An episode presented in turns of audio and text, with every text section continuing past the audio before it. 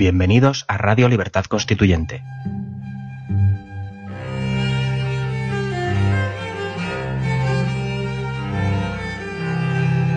Están escuchando Los Florilegios Diarios de Trevijano.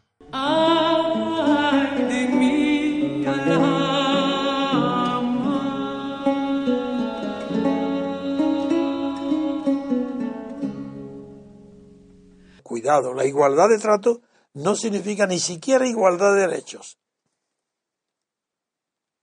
Lo supone, pero no se, no se identifica.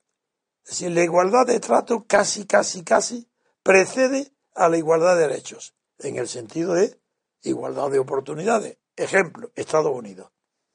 En el libro de Tocqueville, cuando describe su viaje a Estados Unidos, se asombra de lo que se asombra, de lo que verdaderamente se queda pasmado, porque en eso en Europa es inconcebible. ¿Sabéis de lo que es? De la igualdad de trato.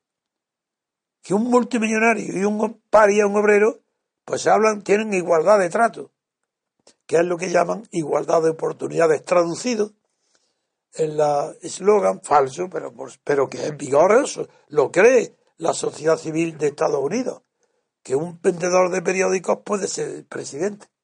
Cualquiera en Estados Unidos cree que puede ser presidente. Figuraros la impresión que puede causar a un filósofo intelectual preocupado por las cuestiones políticas en su propio país, en Francia, que es como Alexis de Tocqueville, descubrir y llegar a un país donde ve que hay igualdad de trato porque hay igualdad de oportunidades.